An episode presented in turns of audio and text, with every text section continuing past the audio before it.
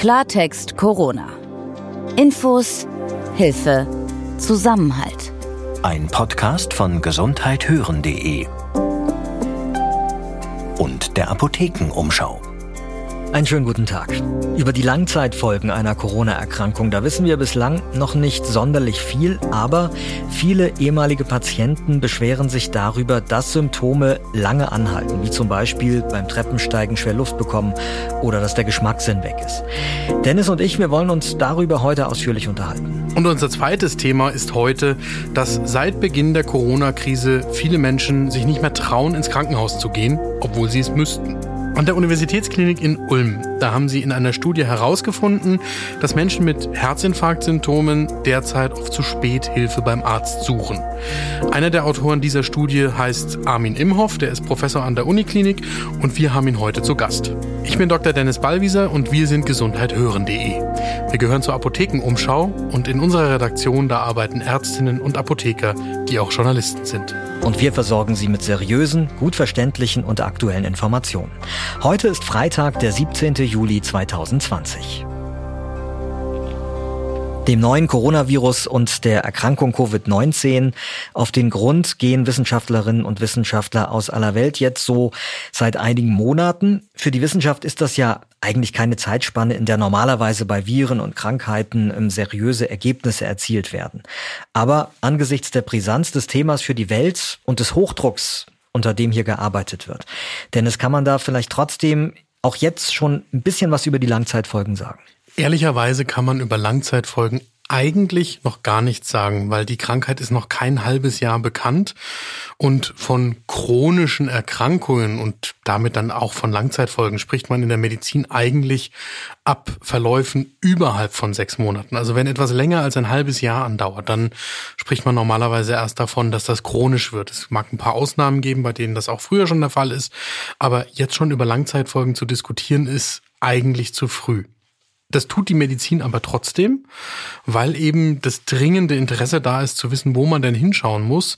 Und weil natürlich auch im Moment äh, die Patientinnen und Patienten, die die Erkrankung eigentlich hinter sich haben, jetzt ja da sind mit Folgeschäden, die jetzt zumindest mal bis zu einem halben Jahr andauern und wo es ja auch falsch wäre, jetzt einfach Zeit verstreichen zu lassen. Genau, ich hatte es ja eingangs schon erwähnt. Es gibt Patientinnen und Patienten, die klagen auch Wochen, nachdem sie eigentlich die Krankheit größtenteils überstanden hatten, noch darüber, dass sie Schwerluft bekommen, weiterhin, wenn sie sich ein bisschen mehr anstrengen oder dass sie eben länger nichts schmecken oder riechen können.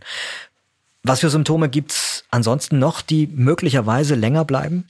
Es gibt ein sehr unübersichtliches Bild an Folgeschäden, die ganz unterschiedlichen Organen im Körper zuzuordnen sind und die auf den ersten Blick, wenn man auch noch so im Hinterkopf hat, naja, das ist irgendwie eine Lungenerkrankung, keinen Sinn zu ergeben scheinen.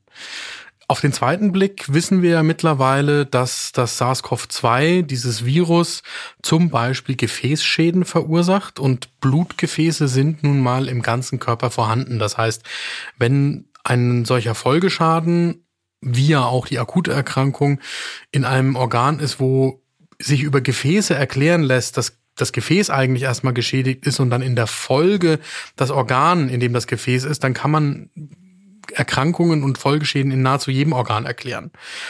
Die zweite Ebene, das ist mittlerweile auch bekannt, viel scheint mit dem körpereigenen Abwehrsystem, also mit dem Immunsystem mhm. zu tun zu haben. Da scheint es auch Folgeschäden zu geben. Aber deswegen häufen sich im Moment die Einzelfallbeschreibungen, sogenannte Case Studies, also wo Ärztinnen und Ärzte einzelne Patienten schildern, die besondere Symptome gezeigt haben.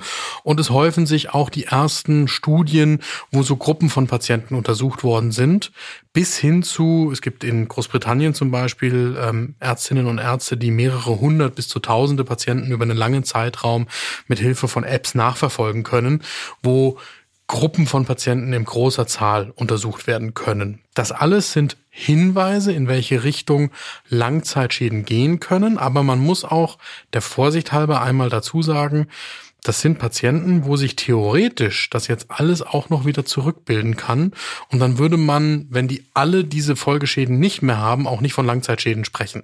Es ist ja auch so, dass ähm, einige der äh, Leute, die eben diese Krankheit etwas schwerer hatten, dann ja auch auf der Intensivstation gelandet sind, dann äh, zum Teil beatmet werden mussten. Das gibt ja auch Folgeschäden. Wird das auseinandergehalten, also die Folgen der intensivmedizinischen Behandlung auf der einen Seite und den möglichen Langzeitauswirkungen durch das Virus? Naja, wenn ich der einzelne Patient bin, dann halte ich das nicht auseinander und dann ist das ehrlich gesagt auch egal. Also mir ist ja egal, ob ich die Langzeitfolge dann habe aufgrund des Virus oder aufgrund der Behandlung. Aber in der Forschung muss ich das natürlich auseinanderhalten und das wird auch gemacht. Dass das in der öffentlichen Wahrnehmung sich wieder vermischt, das ist völlig in Ordnung. Wir können das hier nochmal kurz versuchen auseinander zu diskutieren. Ja? Mhm. Das eine ist, wenn ich einen bestimmten Schweregrad der Behandlung Behandlung in der Klinik erreicht habe. Und wir sprechen bei SARS-CoV-2 mittlerweile davon, dass ungefähr also knappe 20 Prozent nimmt das Robert Koch Institut an, ähm, der Patientinnen und Patienten nehmen einen schweren oder sogar einen kritischen Krankheitsverlauf. Das heißt, so ein Fünftel aller Covid-19-Erkrankten. Ähm, beim schweren Krankheitsverlauf kann man davon ausgehen, dass die in der Klinik behandelt werden. Beim kritischen Krankheitsverlauf kann man davon ausgehen, dass sie auf einer Intensivstation behandelt werden. Und da sind jetzt auch die Patientinnen und Patienten drin, die zum Beispiel über mehrere Tage bis mehrere Wochen beatmet werden, die in einen künstlichen Tiefschlaf versetzt werden und dann macht die Maschine die Atemarbeit und das hat Folgeschäden an der Lunge. Gleichzeitig geht quasi die Muskulatur zurück, weil die ja nicht mehr gefordert ist und das führt dann dazu, dass man über Wochen, teilweise über Monate, im schlimmsten Fall sogar über Jahre anschließend Reha-Maßnahmen benötigt, um die Muskulatur wieder aufzubauen, um die Atemarbeit wieder richtig erledigen zu können. Im schlimmsten Fall äh, sind dann noch Folgeerkrankungen auf der Intensivstation dazugekommen. Also dass zum Beispiel zur Lungenerkrankung durch das Virus noch eine bakterielle Lungenentzündung dazugekommen ist. Vielleicht hat die Niere einen Schaden genommen, musste mit äh, der Blutwäsche, also der Dialyse unterstützt werden. Vielleicht sind noch andere Erkrankungen dazugekommen. Und das ist schlimm genug, aber das würde man dann in der wissenschaftlichen Betrachtung, wenn man über SARS-CoV-2 später mal in zwei, fünf, zehn Jahren schreibt, nicht mehr dem Virus selbst zuordnen. Losgelöst davon interessiert es uns natürlich brennend, ob das Virus selber für Folgeerkrankungen verantwortlich ist, die jetzt nicht mit der Therapie zusammenhängen. Und da gibt's erste Hinweise, die zumindest ähm, hellhörig werden lassen, weil wenn sich das tatsächlich bewahrheitet, dass solche Folgeerkrankungen über einen langen Zeitraum anhalten, dann könnte es sein, dass die Patientinnen und Patienten, auch die mit einem milderen Verlauf zu Anfang, deutlich länger mit den Folgeschäden zu kämpfen haben, als uns das am Anfang vielleicht bewusst gewesen ist. Weiß man denn schon ähm, mit Blick auf Risikopatienten, ob die einem besonders hohen Risiko ausgesetzt sind, auch langfristige Schäden davonzutragen? Also wir wissen ja schon, dass sie ähm, ein hohes Risiko haben, eben einen schweren Verlauf zu nehmen. Aber eben mit Blick auf äh, langfristige Schäden, ist da das Risiko auch erhöht oder ist das unabhängig von den Vorerkrankungen zu betrachten? Wenn es diese Zahlen gibt, dann kenne ich sie aus der Literatur noch nicht. Ich mag nicht ausschließen, dass das in irgendwelchen Studien schon drinsteckt. Das, was ich aus dem, was ich schon gelesen habe, herausgearbeitet habe, ist, dass eben mildere Verläufe auch jetzt mit Folgeschäden zu kämpfen haben, was ja erstmal so nicht intuitiv ist. Also man würde annehmen, wenn ich einen milden Krankheitsverlauf habe, dann ist hinterher auch mhm. wieder gut. Das ist eben jetzt gerade nicht so. Wir haben Patientinnen und Patienten, um jetzt auch mal konkrete Beispiele zu nennen, die haben dann zum Beispiel ein chronisches Müdigkeitssyndrom im Anschluss an die Krankheit entwickelt. Also die haben eigentlich einen erstmal relativ milden Covid-19-Verlauf gehabt, kämpfen jetzt aber mit Müdigkeit, sind vielleicht auch antriebslos, aber in jedem Fall, wenn sie sich körperlich anstrengen, rächt sich das, indem sie dann tagelang nicht mehr so leistungsfähig sind. Und das sind Dinge, die können auf der einen Seite vielleicht sogar auch so ein bisschen mit dem Gefäßerkrankungsteil der Krankheit zusammenhängen. Auf der anderen Seite in jedem Fall weisen die in Richtung eines körpereigenen Abwehrsystemproblems hin, also Immunreaktion, wo sich das Abwehrsystem dann vielleicht gegen den eigenen Körper richtet. Das ist auch ein Bereich, der gar nicht unbekannt ist normalerweise, aber ehrlicherweise nicht sonderlich gut erforscht. Also chronische Müdigkeitssyndrome, sogenannte Fatigue-Syndrome außerhalb von Patientengruppen, die jetzt mit einer bösartigen Erkrankung, also Krebs zu tun hatten, sind relativ stiefmütterlich behandelt in der Medizin und da wissen wir viel zu wenig darüber, als dass wir jetzt gleich Schlüsse draus ziehen könnten. Und da wird jetzt relativ genau hingeschaut.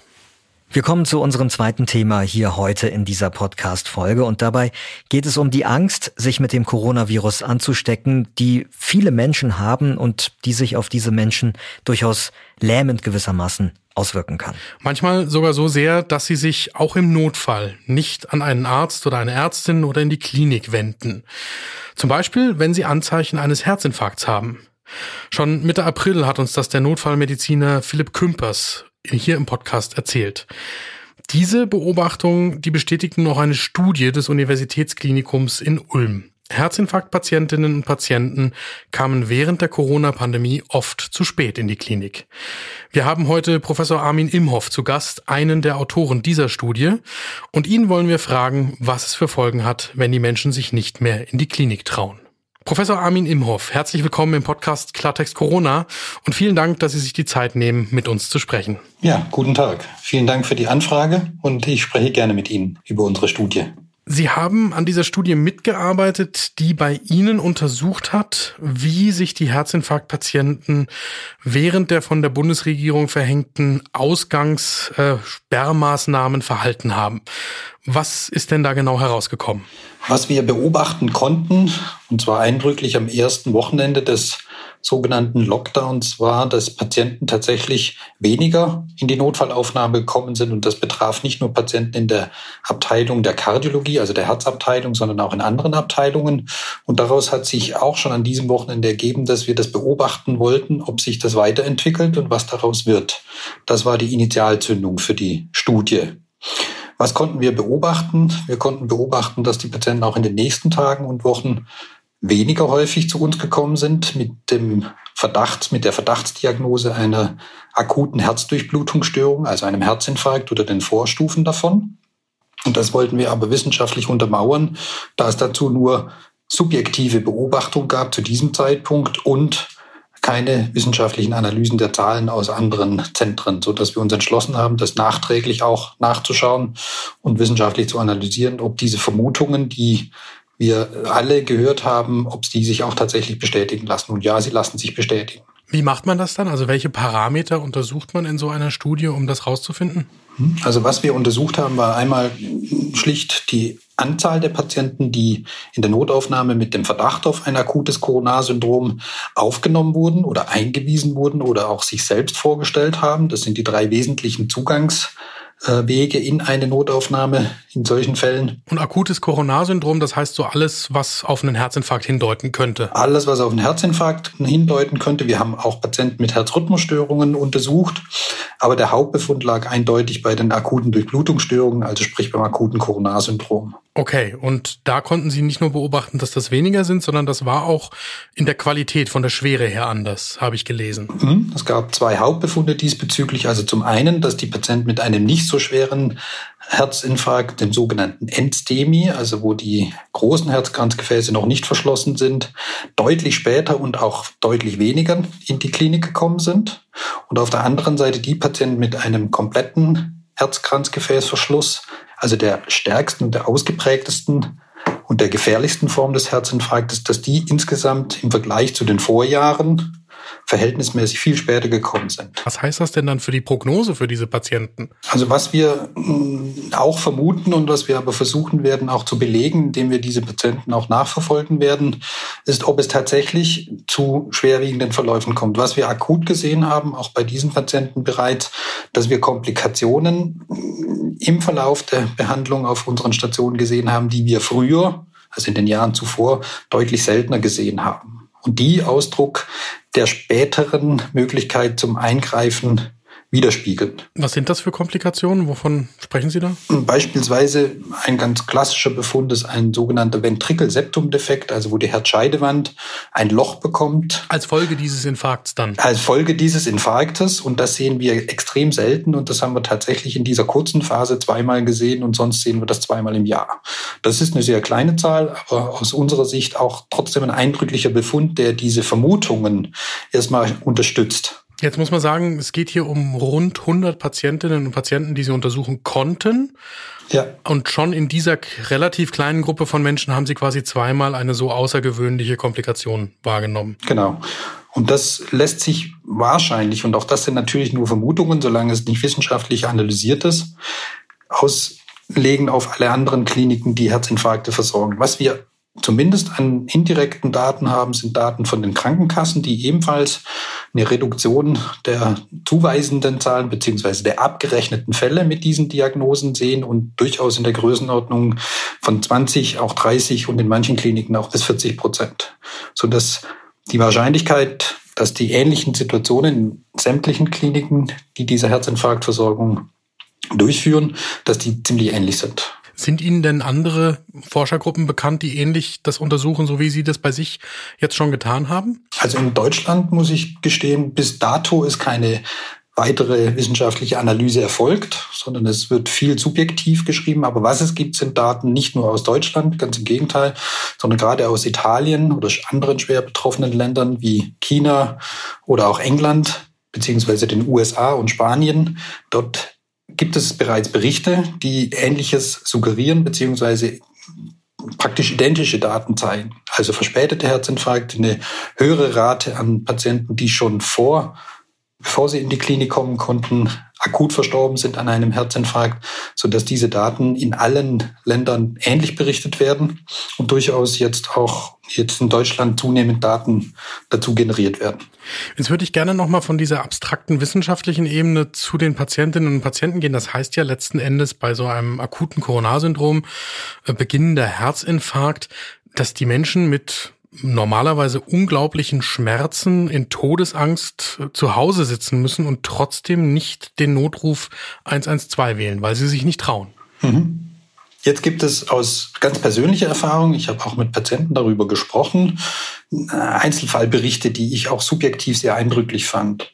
Ein Patient hat berichtet, dass er diese Brustschmerzen schon über mehrere Tage hatte. Er hat dann Angehörige in seinem Umfeld gefragt, was er denn machen soll, hat das berichtet und er hat von der einen von der einen Gruppe der Angehörigen den Rat bekommen, sich sofort in die Klinik zu begeben, weil das wahrscheinlich etwas mit dem Herzen zu tun hat. Und die andere Gruppe hat ihm empfohlen, zu Hause zu bleiben, weil er sich möglicherweise in der Klinik mit Corona anstecken könnte. Mhm.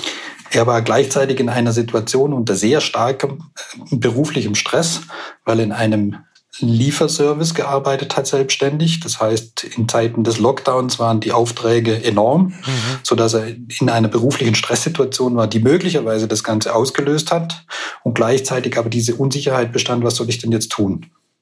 Ein zweiter Patient, der die überwiegende Wahrnehmung um ihn herum, die wir alle hatten, nämlich dass Corona unser ganzes Leben mitbestimmt hat in dieser Zeit und immer noch weiter bestimmt und auch unser Denken und unsere Wahrnehmung, der hat berichtet, dass er seine Beschwerden, die er hatte, die eher Luftnot waren, kombiniert mit einem Druck auf der Brust, dass er das zuerst interpretiert hat, ja, es könnte ja Corona sein, hat sich selbstständig zu einem Corona-Test, mhm. äh, zu einer Testlokalisation begeben, dort auch nicht genauer berichtet, was ist, sondern er hat gesagt, er hätte den Verdacht, dass er vielleicht Corona hat, wurde abgestrichen und erst am nächsten Tag, als er das negative Testergebnis hatte, hat er sich dann in der Klinik vorgestellt und gesagt, dann muss es ja was anderes sein. Sodass das die, aus meiner Sicht, die Gründe sind, die wir auch vermuten, die häufigsten Gründe, dass diese Unsicherheit zum einen bestand. Was ist das denn überhaupt? Ist es vielleicht doch Corona oder kann ich mich auf der anderen Seite mit diesem Coronavirus, wenn ich mich in medizinische Behandlung gebe, auch anstecken? Diese Begründung muss man auch zukünftig äh, versuchen, anders anzugehen, aus meiner Sicht. Jetzt würde mich da Ihre Einschätzung äh, interessieren. Wir hatten hier ähm, zur Hochzeit der Ausgangsbeschränkungen äh, Professor Bernhard Zwissler von der LMU in München aus der Intensivmedizin im Gespräch, der sagte, naja, im Moment sich im Krankenhaus äh, mit Covid-19 anzustecken, das sei fast schwieriger als draußen. Wie schätzen Sie denn da die Situation ein? Muss ich mir als Patient heute Sorgen machen, wenn ich in die Klinik gehe? Also ich kann es jetzt nicht für alle Krankenhäuser äh, festlegen, aber für die Klinik in Ulm kann ich es gut berichten und ich kann Ihnen sagen, dass wir sehr frühzeitig die Patientenpfade der Diagnostik und auch der Behandlung in Covid-positiv, Covid-Verdacht und Covid-negative Patienten aufgeteilt haben, dass zu allen Zeiten hier ganz frühzeitig schon festgelegt wurde, die Notfallversorgung auf jeden Fall aufrechtzuerhalten mit den Schutzmaßnahmen sowohl für die Patienten als auch für die Mitarbeiter. Und dass das dazu geführt hat, dass wir hier in Ulm keinen bekannten innerklinischen Covid-Fall, also jemand, der sich in der Klinik angesteckt hat, kennen. Und in Ulm wurde von vornherein sehr viel getestet. Also wir haben sehr viel getestet hier auf den Stationen. Wir haben sehr viel bei den Patienten getestet und jeder Patient, der die Klinik betrat oder der eingewiesen wurde, wurde auch zuerst auf Covid-19 untersucht und erst, wenn der Covid-Abstrich negativ war, wurde in einen Bereich gelegt, wo keine spezifischen Maßnahmen ergriffen wurden, sodass die Patientenströme sehr stark getrennt waren. Insgesamt kann ich das, was der Kollege berichtet hat aus der LMU, nur unterstreichen. Die Wahrscheinlichkeit in einer Klinik sich an Corona zu infizieren, ist aus meiner Sicht niedriger als in der Öffentlichkeit. Das sehe ich auch so. Ja. Das heißt, der Appell kann ja nur sein an die Patientinnen und Patienten, beziehungsweise die sind zu dem Zeitpunkt ja noch gar keine Patienten. Aber wenn ich zu Hause bin und ich habe Herzschmerzen, dann sollte ich mich an den Arzt wenden oder sogar den Rettungsdienst rufen. Ja, so wie wir das in den letzten Jahren versucht haben, auch die Patienten aufzuklären, dass sie bei Alarmsymptomen, also zum Beispiel eine Lähmung für den Schlaganfall oder eben Brustschmerzen für, die, für den Herzinfarkt, dass sie sich umgehend, zügig und sofort an die Notfallrettung wenden und die dann entscheiden, was daraus werden kann, ob es eine Notfallsituation ist, ob es ein Herzinfarkt sein kann oder nicht und die entsprechenden Maßnahmen einleiten. Diese Kommunikation das ist, glaube ich, der, aus meiner Sicht für die Zukunft eine der Erkenntnisse, die, wir, die man daraus ziehen kann. Das ist die Fachgesellschaft, die kardiologische Fachgesellschaft in Deutschland, die Deutsche Gesellschaft für Kardiologie hat schon im März, am 19. März an die Kliniken und an die versorgenden Kollegen ein Statement, eine Empfehlung herausgegeben, dass man sich rasch überlegen soll, wie die Notfallversorgung dieser Patienten aufrechterhalten werden kann.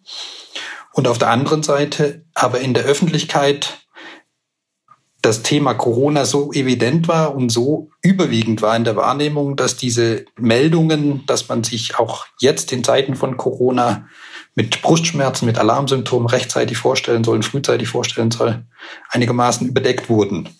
Jetzt würde mich natürlich interessieren, die Ausgangsbeschränkungen sind ja deutlich wieder zurückgenommen worden. Hat sich denn schon was verändert beim Verhalten der Patienten, die Sie jetzt wahrnehmen können?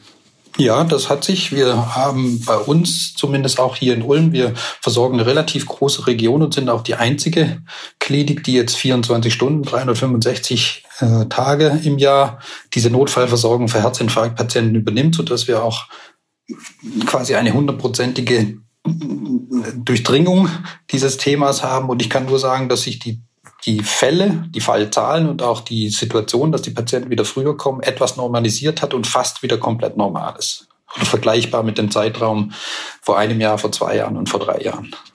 Sie haben vorhin darüber gesprochen, dass man jetzt noch mehr darüber herausfinden möchte, inwiefern die Patientinnen und Patienten quasi auch tatsächlich von den Folgeschäden betroffen sind. Untersuchen Sie das noch weiter? Wird es da noch weitere Veröffentlichungen geben dazu? Also ich habe gerade heute das positive Ethikvotum unserer Ethikkommission bekommen für die Erlaubnis einer Nachfolgestudie. Wir werden in dieser Nachfolgestudie exakt diese Patienten, die wir in die erste Studie eingeschlossen haben, versuchsweise kontaktieren und hoffen, dass sie uns Auskunft darüber geben, standardisiert mit Abfragungen und auch mit Wiedervorstellungen bei uns in der Ambulanz. Erstens, welche Motivation dahinter stand oder ob sie überhaupt beeinflusst waren in ihrer Alarmierung der Rettungsdienste. Und zum anderen werden wir aber auch medizinische Untersuchungen machen im Sinne von EKG und Ultraschall des Herzens, um zu sehen, ob es für diese Patienten, die wir dann identifizieren, als später gekommen, ob es tatsächlich schon zu Folgeschäden gekommen ist und ob wir die dann anders versorgen müssen. Spätestens, wenn diese Studienergebnisse bei Ihnen dann vorliegen, freuen wir uns, wenn wir darüber hier im Podcast wieder mit Ihnen sprechen dürfen. Vielen Dank, Professor Armin Imhoff. Vielen Dank für das informative Gespräch und die Zeit, die Sie sich genommen haben. Gerne. Vielen Dank für Ihre Frage und alles Gute. Dänemark bietet jetzt übrigens für seine gesamte Bevölkerung kostenlose Corona-Tests an. Und außerdem können sich auch Ausländer testen lassen. Dafür gibt es zwei Testzentren kurz hinter der dänisch-deutschen Grenze. Ich bin Peter Glück. Und ich bin Dr. Dennis Ballwieser. Wir beantworten hier im Podcast Klartext Corona gerne Ihre Fragen. Wenn Sie etwas Konkretes wissen wollen, dann schreiben Sie uns doch eine E-Mail an redaktion.gesundheithören.de. Und wenn wir hier nicht weiter wissen, dann finden wir auf jeden Fall Expertinnen und Experten, die uns schwierige medizinische Sachverhalte verständlich erklären können. Wenn Ihnen unser Podcast gefällt, dann empfehlen Sie uns doch bitte Ihren Freunden persönlich oder auch gerne über Facebook. Klartext Corona. Ein Podcast von gesundheithören.de und der Apothekenumschau.